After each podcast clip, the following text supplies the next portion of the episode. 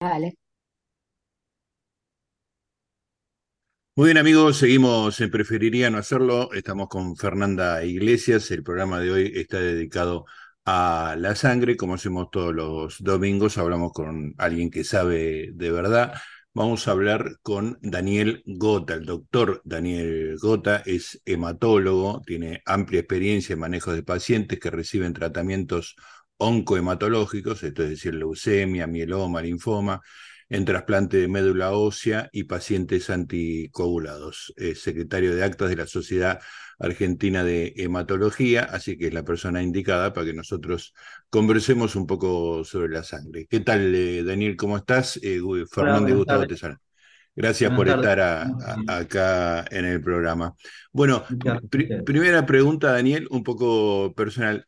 ¿Cómo fue este, en el desarrollo de tu carrera que encontraste la especialidad de, hematología? Es decir, ¿cómo te fuiste interesando especialmente por la sangre? Bueno, eso tiene que ver con el lugar donde me formé. Yo hice una formación eh, inicial en clínica médica en CEMIC, en Buenos Aires, y ahí había muchos pacientes que tenían este tipo de patologías que venías comentando, leucemias, linfomas, mielomas, y a partir de ahí surge mi interés en atender esta patologías en particular. Eh, el bichito fue despertado, obviamente, por colegas más grandes que yo, y ahí me fui introduciendo en, el estudio de la hematología, hasta que después pude desarrollar mi curso superior en la Sociedad Argentina de Hematología, y, eh, bueno, empecé con mi práctica habitual de la hematología ya hace eh, más de 10 años. Para ir de mayor a, menor y después meternos en, en las alteraciones del funcionamiento normal de la sangre, que son tu especialidad. Eh, ¿Qué es la sangre? ¿Es un tejido? ¿Es un órgano? ¿Qué funciones cumple? La, sangre puede, puede, ser definido por, por, de diferentes maneras, pero digamos que es un tejido circulante. La, sangre está generada básicamente en la médula ósea, en los huesos, sobre todo en los huesos largos, ahí se generan los glóbulos rojos, los glóbulos blancos y las plaquetas, que son los elementos más esenciales de la sangre.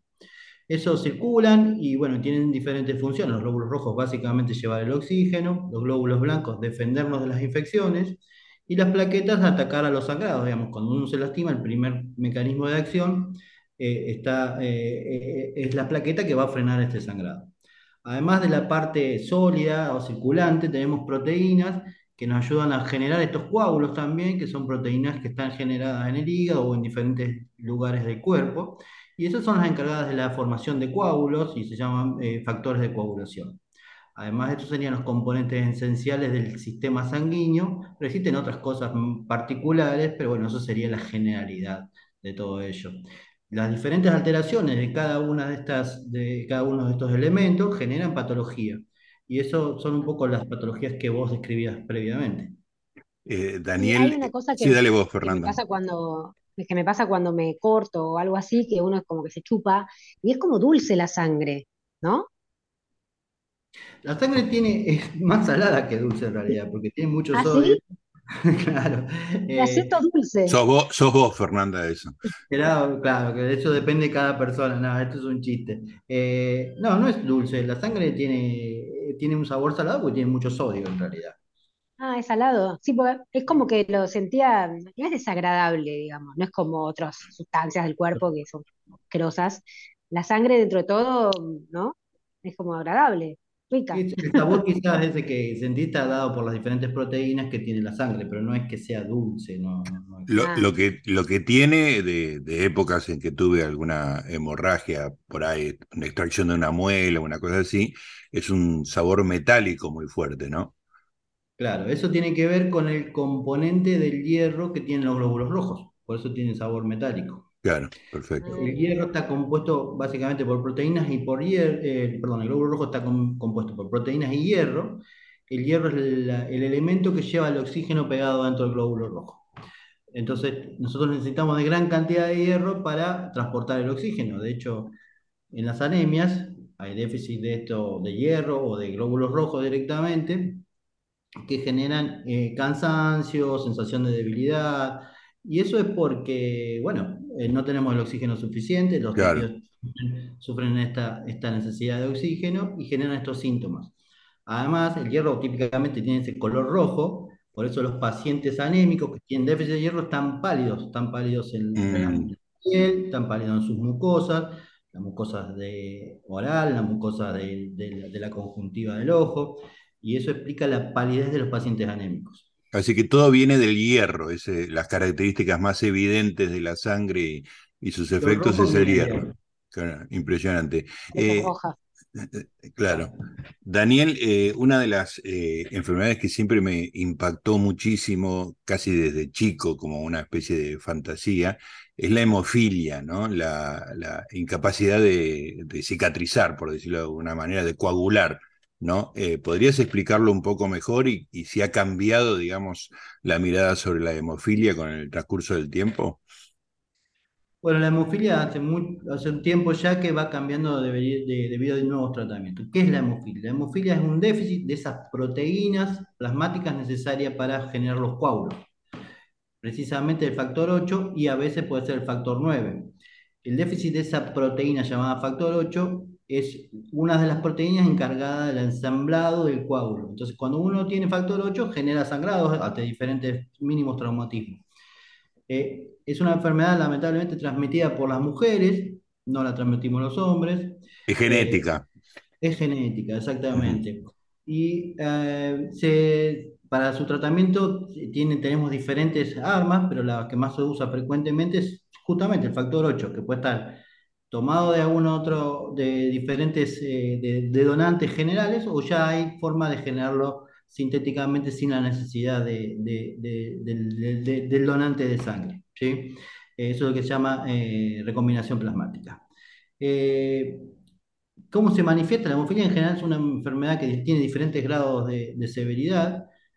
La más severa se manifiesta en sangrados en los niños desde casi desde el nacimiento, con hematomas en, el sector de la cabeza y también con sangrados articulares, tanto en los tobillos como en las, en las rodillas. Eh, pero hay diferentes grados. Hay gente que tiene hemofilia quizás más leve y tiene manifestaciones más tardías, no mucho más allá de los 10, 15 años. Las mujeres pueden tener un déficit leve de factor 8 y solamente pueden tener manifestaciones durante el embarazo. O sea que no es una, una- una enfermedad que típicamente afecta a las mujeres porque es transmitida por los cromosomas de las mujeres que afectan al hombre, ¿no? Claro. Ahora, O sea, es, Daniel, una- es algo que te dura, que te dura para toda la vida, digamos, hay que Es tratarse toda la vida. Genética que dura toda la vida. claro. Eh, antes la hemofilia era una enfermedad muy complicada porque los, los diferentes sangrados iban generando muchas deformaciones articulares, eh, generan inflamación en articulaciones, que la, la articulación se termina deformando, eh, generan más riesgo cardiovascular. Entonces los pacientes que tenían hemofilia tenían una disminución de la vida con- comparado con la población que no la tenía. Hoy Claro. por hoy, gracias a todos los tratamientos y los factores nuevos que existen, la, la mortalidad o los pacientes que tienen hemofilia tienen una cifra, una expectativa de vida casi similar a las personas que no la tienen, digamos. Y Hola, Daniel. es- Eso me, me- mi fantasía infantil era que una persona con hemofilia se cortaba y se desangraba, digamos. Este, pero entiendo por lo que vos decís que en realidad son cosas más internas, ¿no? Este, las que pasan más que ese sangrado eterno, digamos, que te, que te mata. Eh, Exactamente, la, hemo- la hemofilia son más, más que nada sangrados internos, ¿sí? Sangrados articulares, Ajá. sangrados en el abdomen, sangrados en los tobillos, sangrados eh, eh, también eh, cuando nacen en el traumatismo, cuando pasan por el canal de parto, los bebés, esas son los, los- las manifestaciones más frecuentes. Existe la posibilidad de que un paciente tenga una herida cortante muy amplia y tenga una hemorragia mayor, pero no es lo más frecuente, Claro. ¿sí? No es lo más frecuente. Y ahora eso me lleva a pensar que también está la enfermedad contraria, que es la de la gente que sí genera coágulos, eh, como, ¿no? la, como la trombosis. Exactamente, todo lo contrario a la hemofilia, la trombofilia, que ustedes habrán Claro, que son, son opuestas. son exactamente opuestas y los pacientes que tienen trombofilia tienen tendencia a formar coágulos, ¿sí? Mm. Eh, y generalmente, eso sí es una enfermedad que suele afectar más a las mujeres, sobre todo a las mujeres en edad fértil, porque toman anticonceptivos y los anticonceptivos de alguna manera predisponen a tener eh, coágulos en los miembros inferiores. Eh, y eh, también puede afectar a los hombres, ¿no? Y esto es una enfermedad que se puede manifestar con coágulos generalmente en las piernas o pueden aparecer también en el cerebro, en el corazón, en diferentes lugares y hay diferentes tipos de trombofilia. Una de ellas es el síndrome antifosfolípido, que esa también predispone a pérdidas de embarazo. Y de todo sí. esto sale la famosa ley de trombofilia que, que, bueno, que tuvo su repercusión en su momento y ahora se está sí. reglamentando una ley más adecuada a la situación científica. Claro, lo que tiene que hacer esa gente es justamente provocarse eh, la anticoagulación, lo que pareció a lo que sería la hemofilia. A esos O pacientes sea, hay que me- medido, ¿no? Anticoagulantes An- anticoagulantes, claro. que bajan justamente estos factores de plasmáticos que comentábamos previamente. Entonces, el, peligro de de, factores- el peligro de la trombosis es que un coágulo eh, se aloje en un lugar eh, eh, vital, por decirlo de alguna manera. El, periodo- el pe- el mayor peligro de las trombosis venosas profundas es que el coágulo del miembro inferior, o sea, de las piernas, migre hacia el pulmón y genera una embolia pulmonar. Eso puede ser una enfermedad mortal. Y por otro lado, eh, si uno llega a desarrollar coágulo en el corazón, produce un infarto, que también puede ser una enfermedad mortal, o directamente produce un coágulo cerebral y provocar una ACV, una, una isquemia cerebral. Claro. Eh, bueno, Bueno, eh, ahora justamente por un tema sí. eh, familiar, lo que nos estábamos preguntando era si alguien anticoagulado puede tener una vida normal. En general, los anticoagulados tienen que tener una vida normal. Se recomienda que tengan actividad física, que manejen, que, ten- que, que, que estén en un peso adecuado, que controlen su presión, que, se- que, no, que tengan bien su glucemia. Y se tienen dos o tres precauciones. Básicamente que eviten deportes de contacto, Deportes que de no tomen contacto, mucho alcohol, ¿sí? Y que eviten todas las situaciones de riesgo traumático, digamos, ¿sí? Mm. Eh, pero en general uno recomienda que haga su vida normal. Muchos Claro, de ellos tienen que estar anticoagulados toda su vida, ese es el problema, ¿sí? Entonces, restringir demasiado la- las actividades diarias empieza a repercutir sobre otras cosas. claro.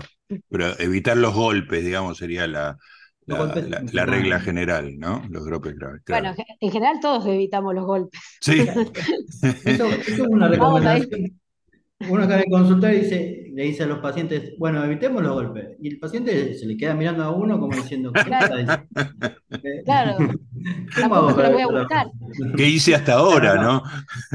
Eh, Evitar las situaciones donde uno puede tener más riesgo de, de traumatismo. Claro, jugar al rugby, por ejemplo, no Sí, sé, claro. Claro, jugar al eso no pueden hacer. Tampoco lo podrían hacer los hemofílicos a eso, jugar al Ah, rugby, claro, deporte de contacto importante, ¿sí?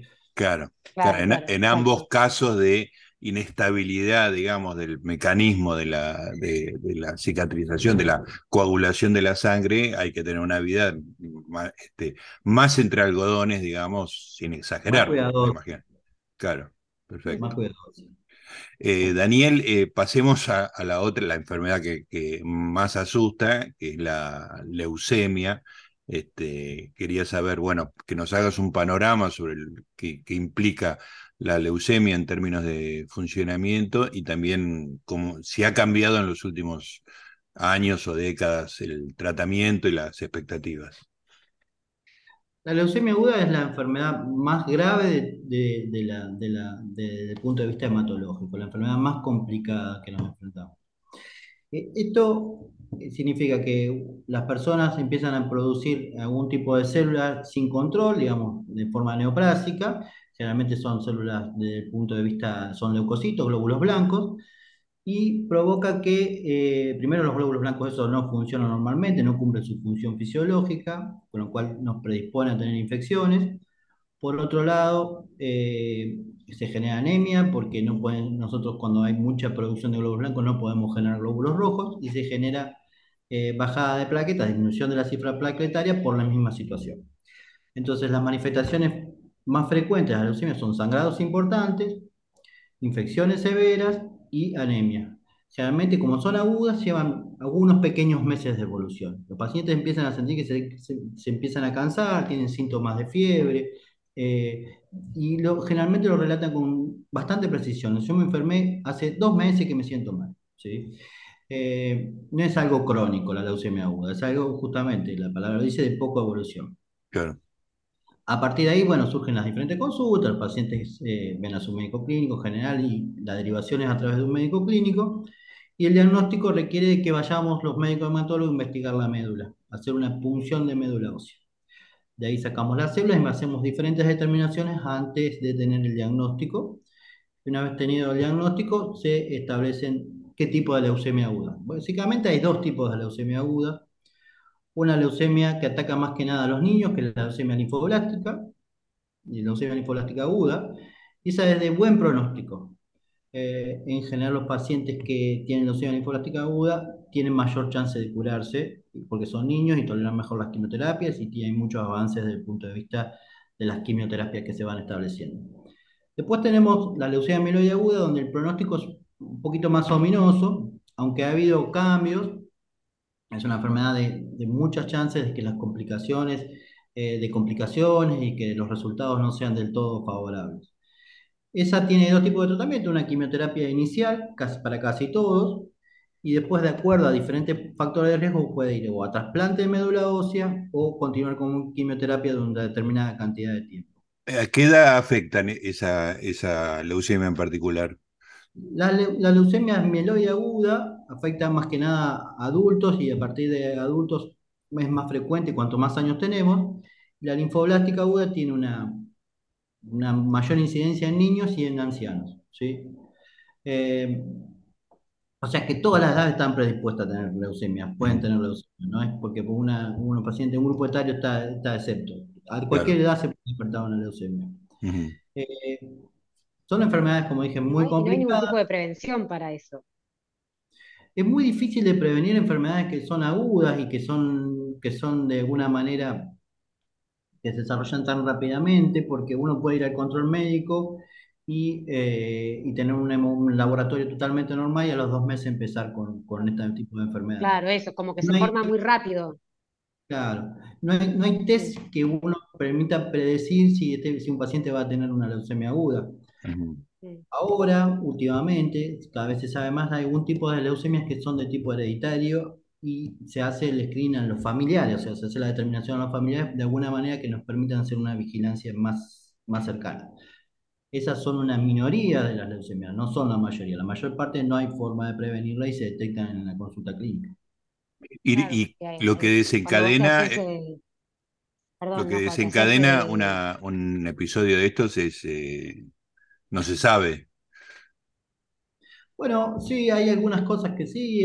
se sabe que fumar, por ejemplo, tiene mayor riesgo de desarrollar leucemia. Algunos que están expuestos al benceno, algunos pacientes que han tenido, eh, que han recibido radioterapia o quimioterapias previas por otra enfermedad, típicamente por cáncer de pulmón, cáncer de mama, eh, predisponen en el futuro a desarrollar leucemias agudas. Eh, pero no es, la gran mayoría de los pacientes no tienen un factor de riesgo detectable, o por lo menos no los conocemos por hoy. o sea que la leucemia es más grave que el linfoma, por ejemplo. La leucemia, sí, va por, por, ahí algún paciente que le fue peor con un linfoma con una leucemia, pero en general la leucemia es la enfermedad más grave de la hematología. La enfermedad más grave de la hematología superando a, leuce, a linfomas y a Ya, que, ya que estás, Daniel, dándonos una clase magistral, eh, decinos que es el linfoma, porque lo, pasamos por alto. El linfoma es, digamos, la segunda o la tercera enfermedad en frecuencia dentro de la hematología, dentro de las malignas, y el linfoma es, un, es en las Dentro de los glóbulos blancos hay unas células que se llaman linfocitos que viven en los ganglios en general. Están en diferentes partes del cuerpo, pero particularmente están en los ganglios. Cuando esos linfocitos empiezan a crecer de forma desproporcionadamente dentro de los ganglios, generan la enfermedad que se llama linfoma. Eh, linfoma hay dos tipos también. linfoma Hodgkin, que eh, típicamente afecta a adolescentes o a, niños preadolescentes. Y eso tiene un excelente pronóstico hoy por hoy tienen muchas chances de curación, contra también se trata con quimioterapia. Y después tanto el abanico de linfoma no Hodgkin, que afecta a cualquier edad de la vida, pero más, eh, más frecuentemente a los adultos, eh, que el pronóstico es muy variable de acuerdo, a subtipo, de acuerdo a cada subtipo. En general son todas enfermedades tratables con posibilidad de curarse, y eso sí se puede detectar más precozmente si uno llega a sentir un bulto en la axila o en el cuello, eh, o en Todos los ganglios, ¿no? claro. Eso si vos empezás a ver que tener ganglios. Sí, es importante consultar rápidamente porque acá sí, eh, si uno detecta enfermedades más precoces, el pronóstico cambia. Las estadios más precoces tienen mejor pronóstico que los estadios más avanzados. No así como la leucemia, pero la leucemia es una enfermedad generalizada desde el inicio.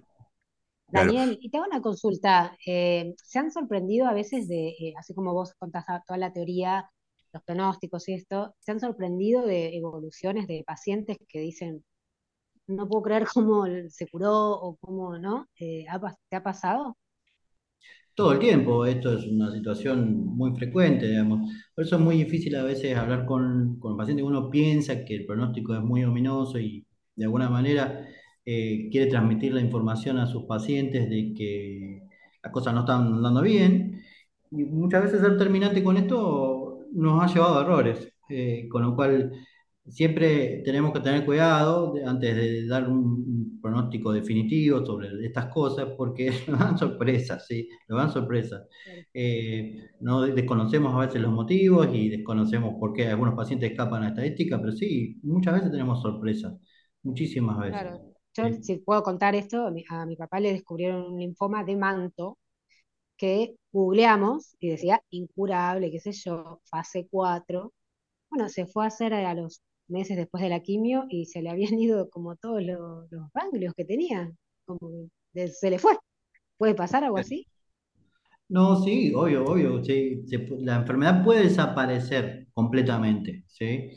Pero hay algunos linfomas que tienen tendencia a la recurrencia, ¿sí? Eh, entonces hay que tener cuidado antes de establecer que un paciente está curado, sobre todo cuando estas enfermedades tienen mayor riesgo de recurrencia. Claro. Eh, para hablar de curación. en, un cáncer se sabe eso, que bueno, puede ver y todo eso siempre hay que aclararlo, claro. Para hablar de curación uno espera 5 y hasta algunos esperamos 10 años para determinadas enfermedades.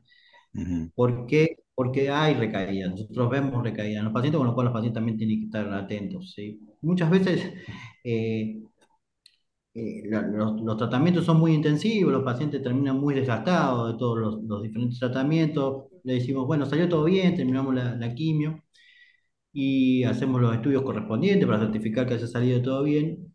El paciente desaparece porque están, obviamente, uno entiende que cada uno quiere hacer su vida y de alguna manera sacarte este, esta, situación. Eh, no van a los controles. digamos. Y muchas veces vemos con pacientes que vienen con recaídas tardías. Mm, claro. Mm.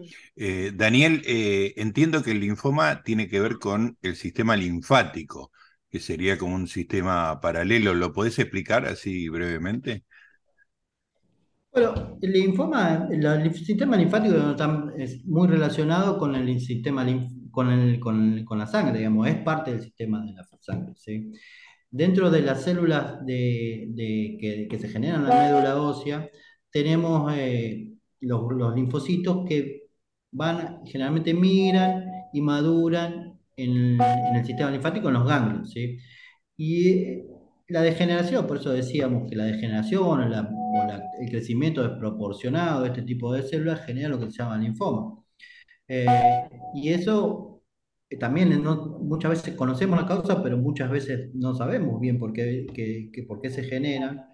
Dentro de las causas de los linfomas podemos citar diferentes infecciones, la más, la más, la, más clara es la, la, HIV, que, que, genera pérdida de la vigilancia de diferentes tumores y ahí se generan los linfomas, pero existen eh, em, otros linfomas generados por otros virus, eh, por radioterapia también, eh, por inflamaciones crónicas, así que sí, tiene, tiene, el sistema linfático está íntimamente relacionado, o podemos decir que son parte de lo mismo del sistema hematopoyético, el sistema de la sangre. Claro.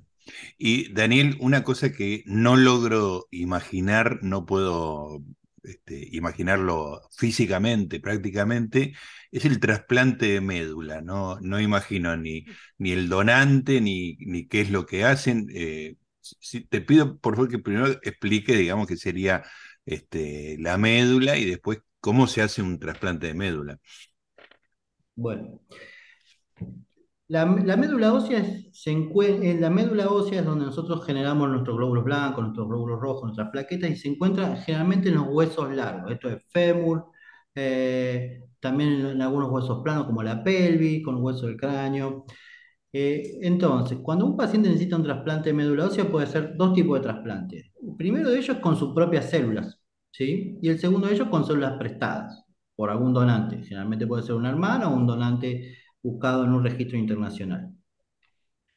Vamos a detallar un poco cómo sería el trasplante. Lo primero que se hace, se, se estimula al paciente o al donante, de acuerdo si sea de, con sus propias células o con unas células donadas, para que estas células que están en la médula ósea salgan, la sangren de la, de la, médula y van a la sangre periférica.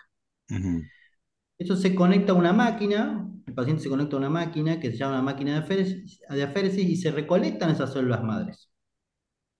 Y esas, esas células madres se conservan con diferentes tipos, con diferentes conservantes, llegarse con frío. Con una aguja, es como una, como una extracción. no sé si eh, es como una donación. Claro. una extracción de sangre. No sé si alguna vez tuvieron la oportunidad de donar plaquetas. Bueno, se, Conectan una, se coloca un pinchazo, en la, puede ser en el brazo o puede ser, puede ser en el cuello. Lo que uno siente, eh, lo que uno siente es solo un, pincha, un pinchazo. Es la estimulación para que salgan las, las células madres y un pinchazo ah. posteriormente para colocarlo. Una vía para recolectar las células madres. Son dos pinchazos. ¿Eh? Son dos, concretamente son dos pinchazos para el que va a donar. Sí, un poco más, porque en general la estimulación lleva un poquito más de dos pinchazos. Generalmente mm. son de seis a ocho pinchazos, ¿sí? Y después de eso. Digamos pinchazos, no, no es que te, te, duermes, te, no te, no, eso, claro. No es una cirugía. No es cirugía. Como para saber, porque por ahí alguien se, dice, no, donar, ya su cabeza vuela, y esto es algo como mucho menos invasivo. Ah, ahora si quieren hablamos un poquito de la donación. Eh, pero no es, no es una cirugía básicamente. ¿Y eso qué hace? Eso, eso se guarda, se conserva las células madres de diferentes tipos. Puede ser frío, conservar con, un, compuesto químico específico. Posteriormente a eso, al paciente que va a recibir esas células se le da una quimioterapia para barrer sus propias células. Ajá. Eso mata sus propias células, de alguna manera, decirlo vulgarmente, ¿no? Mata, ¿no? Y una vez que se, se dio esa quimioterapia, se, se barrió o se mataron las células, las células madres propias, se inyectan la del donante o la del mismo. Y eso hace que esas células solitas van a la médula ósea y van repoblando los diferentes, las diferentes colonias de glóbulos rojos, glóbulos blancos y plaquetas, y eh, al término de 10, 15, 20 días, muy variable, esas células empiezan a generar las células del paciente, se, empiezan a generar el paciente, y eso es todo el trasplante de médula ósea. Al medio hay un montón de cosas que pueden pasar, complicaciones, diferentes, diferentes situaciones, ¿sí? Pero básicamente es tomar las células madre de un donante o del mismo paciente, darle quimioterapia al paciente y posteriormente infundirle de vuelta las células. No implica una cirugía. Para el paciente, ese paciente entre que recibe la quimioterapia, las células se repoblan, se van repoblando y pasan aproximadamente entre 25 y 30 días. Al medio de deprimido? Profundamente, profundamente bajada la defensa. Al medio de, esa, de esos 25 o 30 días pueden tener diferentes complicaciones. Las más frecuentes son las infecciones, pero también existen eh, los sangrados y existe la posibilidad que cuando a vos te donan, tu, donan sangre, te donen tu, las células madres que no son tuyas, empiezan a repoblar la médula, esas células empiezan a, pueden provocar como efecto adverso que desconocen tu cuerpo. Mm. Genera rechazo.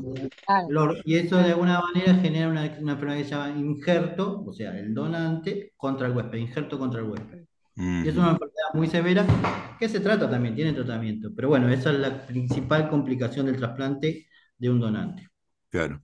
Bueno, Daniel, para, para terminar, eh, te pido por favor que nos hables de la, de la donación, la necesidad, los mecanismos, etcétera. Bueno, primero es importante que, que, entender que todos estos, todos estos tratamientos no podrían ser llevados a cabo si no hay donación de sangre. ¿sí? Mm porque todos necesitamos, todos nuestros pacientes, los pacientes que requieren trasplante, los pacientes que tienen linfoma, los pacientes que tienen anemia, necesitan de donación de sangre primero. Entonces es muy importante que todo que sea apto para donar eh, nos ayude con los diferentes bancos de sangre. Eso sería para el banco de sangre general, eh, para los tratamientos generales. Después está todo el tema de los donantes de sangre, eh, donantes de médula ósea. Eso se, te podés inscribir en el, en hay diferentes lugares donde uno puede donar médula ósea para que eh, haya mayor posibilidad de encontrar donantes para estos pacientes que necesiten trasplante. ¿sí? Eh, cada vez son más los, los, los donantes y cada vez podemos llevar más tratamientos adelante gracias a, que tenemos donantes de todos lados. porque eh, algo que no hablamos es que la sangre tiene diferentes tipos, A, B, C. Ah, sí, todo un tema ese, ¿Por claro. Qué? Qué, guachada eso, ¿por qué? todos no tenemos la misma. Por eso, la, la, sangre a diferentes nosotros tenemos que transfundir sangre que sean compatibles entre sí. Claro. Entonces es muy importante que haya mucha gente donando porque eh, como hay, como no es que uno dona y ya tenemos un donante, no, no es así. Ese, ese, esa donación puede ser que no sea compatible para que nosotros necesitamos. Claro. Entonces necesitamos que mucha gente done. Y a, partir de una donación de sangre común, nosotros podemos mostrar eh, glóbulos rojos, plaquetas y factores plasmáticos. Así que es muy importante que con una donación puedas ayudar a tres o a cuatro pacientes. ¿Cada, cuánto se puede donar una persona sana? Cada dos meses se puede donar, ¿sí? Cada dos meses se puede donar. Siempre y cuando uno cumpla con los requisitos. Básicamente, el primer requisito es que uno no esté enfermo. Si está enfermo no se puede donar. Que tenga entre 18 y 65 años, que pese más de 50 kilos y cada vez que, y que no tenga una enfermedad infecciosa conocida, obviamente que se hacen los test necesarios para evitar que, que la sangre no transmita enfermedades, pero es importante que el paciente que sepa que está enfermo no vaya, el donante que, va, que, tenga, que sepa que está enfermo no vaya a donar, porque por más que quiera hacer un acto altruista, no, no, no, no, le estaría ayudando a, los diferentes pacientes. ¿Entendí bien, Daniel, o ha crecido la cantidad de donantes? De donantes de médula ósea sí, va creciendo. ¿sí?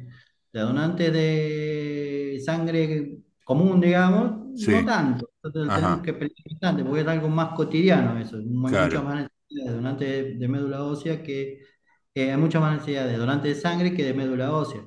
Necesitamos que toda la gente que pueda donar, que done y nos ayude con eso. Claro, está bien. Tendría que ser como la, como la, como la BTV, ¿viste? Como el último número de tu documento, vas cada tanto a donar. Bueno, lo que intentamos es que, la gente no vaya presionada. ¿Por qué? Claro. Porque una persona que va presionada. pero que te lo recuerden cada tanto, porque es como que uno tiene tantas cosas que se olvida.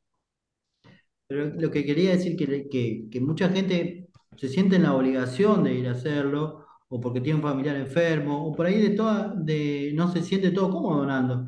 Pero esa persona no tiene por qué ir a donar. ¿Por qué? Porque Primero porque puede ser riesgoso para él.